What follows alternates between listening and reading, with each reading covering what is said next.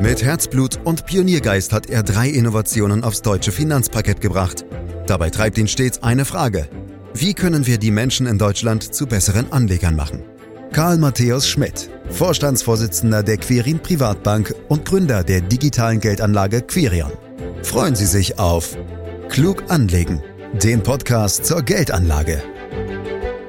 Also ich will heute einfach mal mit einer Frage in diesen Podcast reinplatzen, meine Damen, meine Herren. Wussten Sie, dass im Schnitt die Hälfte aller aktiven Aktienfonds nach zehn Jahren wieder verschwindet? Nein? Ich offen gesagt auch nicht und daher wollen wir das Thema mal etwas genauer beleuchten, denn es stellt sich natürlich die Frage, warum es dieses Fondssterben gibt und was zu tun ist, wenn die eigene Geldanlage dadurch in Gefahr gerät. Details dazu hier und heute in diesem Podcast, den Sie überall da abonnieren können, wo es Podcasts gibt, zum Beispiel bei Apple Podcast. Fragen an Karl Matthäus Schmidt, Vorstandsvorsitzender der Quirin Privatbank AG und Gründer der digitalen Geldanlage Quirion. Hallo Karl.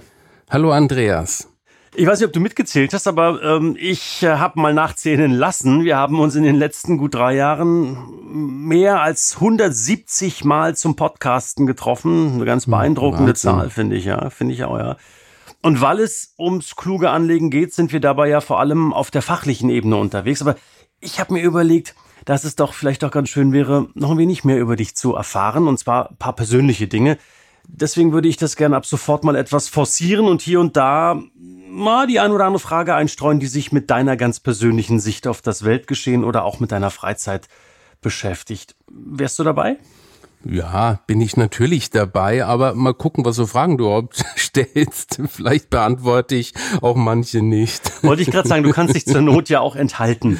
Ja. Ähm, in jedem Fall habe ich für heute was Kleines, Kurzes und ich glaube, das kannst du auch beantworten, vorbereitet. Verrate uns doch mal, welches Buch aktuell auf deinem Nachttisch liegt. Geht es da eher um Geldanlage oder brauchst du hin und wieder mal etwas Ablenkung? Ja, du wirst dich wundern, Andreas. Ich habe kein Buch auf meinem Nachttisch. Aber hier im Büro, wo ich gerade aufnehme, da ist ein riesengroßer Stapel voller Sachbücher. Also die lese ich natürlich schon gerne. Aber wenn ich mich richtig ablenken will, dann lese ich gerne Architekturzeitschriften oder blätter in Instagram durch schöne Häuser und andere Designthemen. Also Architektur, aber das ist ein ganz anderes Thema, vielleicht auch mal für eine andere Podcast-Serie, Karl. Hier und heute natürlich unser Fachthema Geldanlage, klug anlegen. Ich will die Zahl vom Beginn nochmal wiederholen, denn die ist wirklich eindrucksvoll. Im Schnitt wird die Hälfte aller aktiven Fonds nicht mal zehn Jahre alt, kommt also nicht mal ins Teenie-Alter, was ziemlich erschreckend ist. Was sind denn die Gründe? Ja, das ist eigentlich ganz simpel, Andreas, auch wenn man die Zahl wirklich kaum glauben kann. Also wenn aktive Fonds nicht erfolgreich genug sind, dann werden sie eben meistens nach einer gewissen Zeit geschlossen. Denn Fonds machen ja nicht dicht, wenn sie gut performen und gutes Geld verdienen und riesengroß sind, sondern die machen dicht, wenn sie sich relativ schlecht entwickeln, dann wird's eben kritisch. Werbung kannst du ja dann mit so einem Fonds gar nicht mehr machen. Er kommt also gleich doppelt unter Druck. Er kriegt kein neues Geld mehr und es kommt auch dazu, dass viele Anlegerinnen und Anleger ihr Geld abziehen und ihr Investment auflösen. Und am Ende verschwinden dann eben viel mehr Fonds von der Bildfläche, als man denkt. Das Thema zieht sich übrigens durch alle Aktienfondsgruppen durch. Zum Beispiel ist es auf regionaler Ebene egal, ob du dir Fonds mit US-Aktien, europäischen Aktien oder auch globale Fonds anguckst. Die Schließungsquote lag zuletzt über die zehn Jahre hinweg immer so um die 50 Prozent Marke. Mal etwas mehr, mal etwas weniger. Ja, das ist wirklich irre, Karl. Äh, gilt das denn jetzt nur für Aktienfonds oder auch für andere Produkte wie Anleihe oder Mischfonds? Das gilt im Grunde für alle Fondsarten. Also wer zu lange keine Leistung bringt und schlechter als die Konkurrenz oder vergleichbare Indizes ist, verliert Anlagegelder. Da müssen auch Anleihe- oder Mischfonds über kurz oder lang aufgeben. Allein schon mangels Kundengeldern im Fonds. Dann rentiert sich das Produkt für eine Fondsgesellschaft einfach nicht mehr. Darüber gibt es von unabhängigen Analysenfirmen umfangreiche Untersuchungen. Ich denke da zum Beispiel an eine Studie von Lipper, bei der rund 24.000 Aktien, Misch- und Anleihefonds mit einer Zulassung in Europa bezüglich ihrer Lebensdauer untersucht wurden. Vor allem Anleihefonds kamen da schlecht weg. Da lag die Schließungsquote auf zehn Jahre gesehen sogar bei rund 60 Prozent. Und dennoch ist aktives Fondsmanagement bei Privatanlegerinnen und Privatanlegern immer noch sehr beliebt, Karl. Deutlich beliebter als ETF-Investments. Das gehört zur Wahrheit dazu, wenngleich natürlich auch die ETFs zuletzt deutlich aufgeholt haben. Das Verhältnis aktiv zu passiv liegt, wenn ich das richtig gesehen habe, bei rund 80 zu 20 Prozent. Hast du eine Erklärung dafür? Ja, ETFs sind zwar in den letzten Jahren schon deutlich populärer geworden. 80 zu 20, die Quote, die du genannt hast, ist aber noch wirklich immer ein krasses Missverhältnis. Und dafür gibt es natürlich verschiedene Gründe. Vor allem hat das was mit der Dominanz von Provisionsberatungen in Deutschland zu tun. Darüber hinaus haben wir uns ja hier schon oft unterhalten oder aufgeregt, was mich eben angeht. Die Bankbranche verdient an aktiven Fonds nach wie vor prächtig. Aktive Fonds verlangen schließlich gegenüber ETFs locker das fünf- bis zehnfache an Gebühren, um den Vertrieb zu bezahlen. Deshalb empfiehlt natürlich kaum jemand ETFs, weil sie keine Vertriebsprovisionen beinhalten. Vielen Anlegerinnen und Anlegern ist das nach wie vor nicht bewusst. Zumindest nicht in der ganzen Tragweite. Das Thema kommt zwar in den Medien mittlerweile etwas öfter vor, aber es gibt leider immer noch viele Medien, die gern Stories über vermeintlich tolle aktive Fonds schreiben. Mal unabhängig von dem einseitigen Angebot bei vielen Banken sind viele Anlegerinnen und Anleger aber auch von sich aus von aktiv gemanagten Fonds überzeugt. Aktiv managen heißt ja Prognosen nutzen, um möglichst die besten Aktien zu kaufen und zu günstigen Zeitpunkten ein- und auszusteigen. Das hört sich für viele Menschen erst einmal sehr gut an, verständlicherweise. Dass da jemand die Anlage so kontrolliert, vermittelt natürlich Sicherheit. Leider wird die Hoffnung dann aber oft enttäuscht. So wichtig starke Aktivität und Prognosen in anderen Lebensbereichen auch sein können, bei Anlageentscheidungen machen sie viel kaputt. Die Aktienmärkte lassen sich eben einfach nicht kontrollieren. Meinst du, dass es da vielleicht auch eine Art Gewohnheitseffekt geben könnte?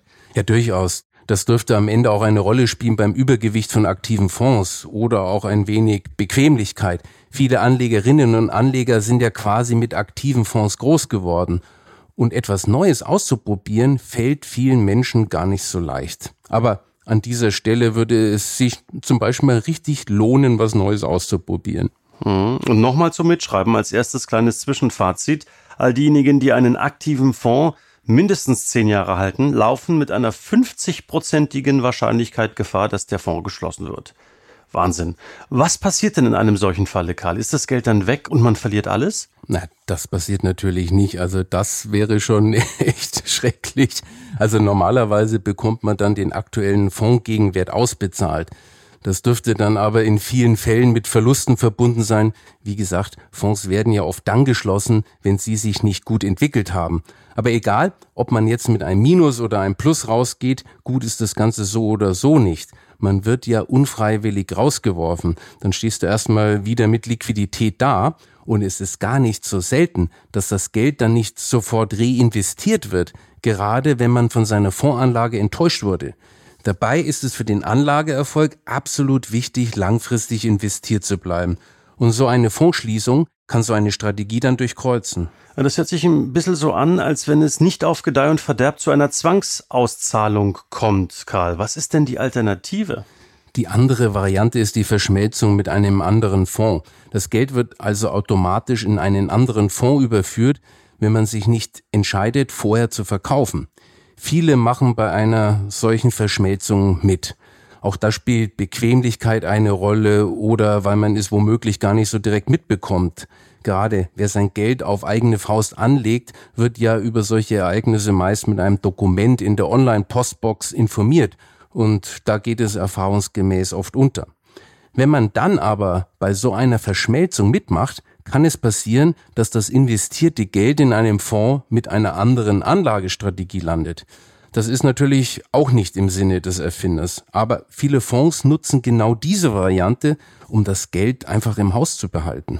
Ja, so oder so, aber scheinen beide Varianten nicht gerade reizvoll zu sein. Karl, daher die Frage, lässt sich denn vorab recherchieren, welche Fonds vergleichsweise krisensicher sind? Gibt es da aussagekräftige Kriterien? Schön wär's, Andreas. Also das ist aber echt nur Wunschdenken. Natürlich gibt es Fondsranglisten. An der Spitze stehen dann Fonds, die manchmal auch über einen langen Zeitraum überdurchschnittlich gut gelaufen sind. Und wer aktive Fonds kauft, kauft eben gern die Favoriten der letzten Jahre. Das Fondsmanagement hat ja bewiesen, dass es einen guten Riecher hat. Das schafft einfach Vertrauen. Aber dabei handelt es sich immer nur um Vergangenheitswerte. Und die können nicht einfach in die Zukunft fortgeschrieben werden. Es gibt schon immer wieder einige wenige aktive Fonds, die über längere Zeiträume gut laufen. Das heißt aber eben nicht, dass das auch in der Zukunft klappt. Die erfolgreichen aktiven Fonds wechseln sich also im Zeitverlauf immer wieder ab. Anlegerinnen und Anleger können im Vorfeld nicht abschätzen, welche Fonds ab morgen einen guten Job machen.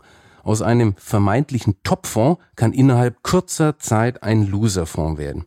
Um das mal konkret zu machen, habe ich dir mal ein Beispiel mitgebracht. Dabei wurden im Jahr 2018 rund 1000 Fonds mit europäischen Aktien analysiert.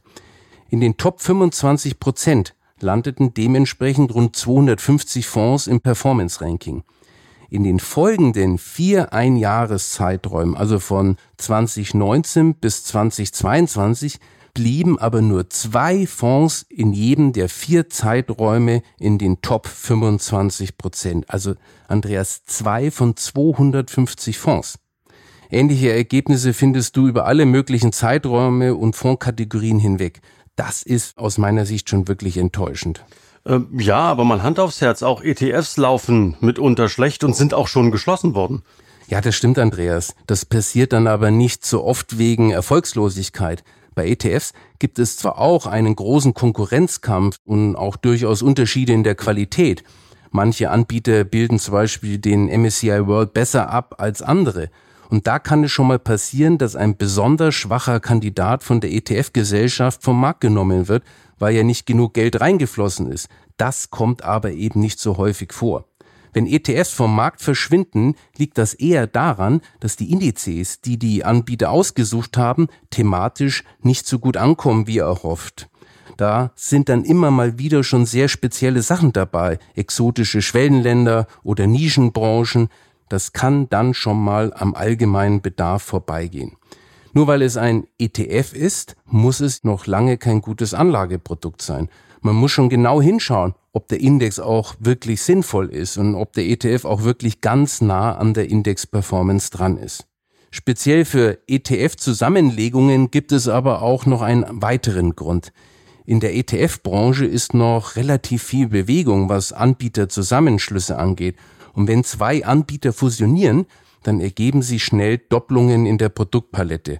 Da werden dann schon öfters ETFs miteinander verschmolzen. Dann handelt es sich aber oft um ETFs mit den gleichen oder zumindest sehr ähnlichen Indizes. Ich möchte gerne noch auf einen anderen Aspekt zu sprechen kommen, Karl, wenn ich darf. Und zwar folgender. Wenn nun die Hälfte aller aktiven Fonds nach zehn Jahren von der Bildfläche verschwindet, sind dann die Zahlen, die zum Erfolg von aktiven Fonds veröffentlicht werden, nicht immer noch viel zu positiv, da sie ja nur die überlebenden Fonds berücksichtigen? Ich weiß, es ist ein bisschen um die Ecke gedacht, aber interessiert mich trotzdem. Ja, es kommt auf die Veröffentlichung an, Andreas. Aber ich gebe dir in deiner Vermutung schon recht, weil in den Medien auch gerade in der aktiven Fondsbranche oft nur mit den Fonds gerechnet wird, die über den betrachteten Anlagezeitraum hinweg überlebt haben. Es wird dann so getan, als wenn es die wegen Erfolgslosigkeit geschlossenen Fonds nie gegeben hätte. Und das verzerrt die Erfolge ja positiv. Im Fachjargon spricht man dann von Survivorship Bias was frei übersetzt so viel heißt wie Überlebensvorteil. Fair wäre es, wenn man die hohe Schließungsquote bei Erfolgsmessungen von aktiven Fonds mit berücksichtigt. Wenn wir das Thema aufgreifen, dann nutzen wir Studien, die das tun. So kommt man dann auch am Ende auf ehrliche Zahlen. Und die sind für die aktive Fondsbranche schon ziemlich vernichtend. Oft geht es ja darum, wie viele Fonds es nicht schaffen, ihre Benchmark, also ihren Vergleichindex zu schlagen. Und schon ab einem Zeitraum von fünf Anlagejahren geht es hier in Richtung 90 Prozent, wenn du die Fondsabwicklungen mit berücksichtigst. Von zehn Fonds schafft es also im Schnitt über fünf Jahre nur einer, seine Benchmark zu schlagen. Die Gründe liegen natürlich auf der Hand, schlechtes Timing, falsche Einzeltitelauswahl und vor allem die hohen Kosten. Ja, mal ganz unabhängig von einer Fondsschließung oder Fondsabwicklung, kann denn ein Fonds selbst auch einfach mal so pleite gehen? Grundsätzlich kann natürlich auch eine Fondsgesellschaft pleite gehen, das kommt aber höchst selten vor. Und wenn, dann hat das keine finanziellen Konsequenzen für die Anlegerinnen und Anleger. Das liegt am Sondervermögenstatus des Geldes. Sondervermögen bedeutet, dass das angelegte Geld rechtlich vom Vermögen der Fondsgesellschaft getrennt ist. Es bleibt damit immer im Eigentum der Anlegerinnen und Anleger. Das heißt, im Falle einer Pleite der Fondsgesellschaft haben deren Gläubigerinnen und Gläubiger keinen Zugriff drauf. In der Bilanz der Fondsgesellschaft tauchen diese angelegten Gelder also gar nicht erst auf. Was also tun, Karl? Aktiv gemanagte Fonds von vornherein meiden? Also der starke Fondsschwund ist ja nur ein Beleg von vielen, dass aktive Fonds keine überzeugende Anlagelösungen sind, wenn es um die großen und wichtigen Anlagemärkte mit Aktien und Anleihen geht. Du holst dir mit ihnen nur unnötige Risiken ins Portfolio und bezahlst am Ende auch noch teuer dafür. Wer prognosefrei mit ETFs investiert, erspart sich das. Allenfalls bei spezielleren Anlagen, die du nicht vernünftig mit ETFs abdecken kannst, können aktive Fonds helfen. Ich denke da zum Beispiel an offene Immobilienfonds oder dem Bereich Private Equity. Solche Fonds bieten ja noch zusätzliche Risikostreuung und sind nicht per se so schlecht. Sowas sehe ich aber immer nur als kleine Beimischung. Ein gut strukturiertes Aktien- und Anleihe-ETF-Portfolio sollte immer die breite Basis einer Geldanlage sein, wenn man einen längeren Anlagehorizont hat. Okay, alles soweit verstanden, Karl. Bei Aktien und Anleihen Finger weg von aktiven Fonds, aber eben auch keine strikten Denkverbote, wenn ich dich richtig verstanden habe.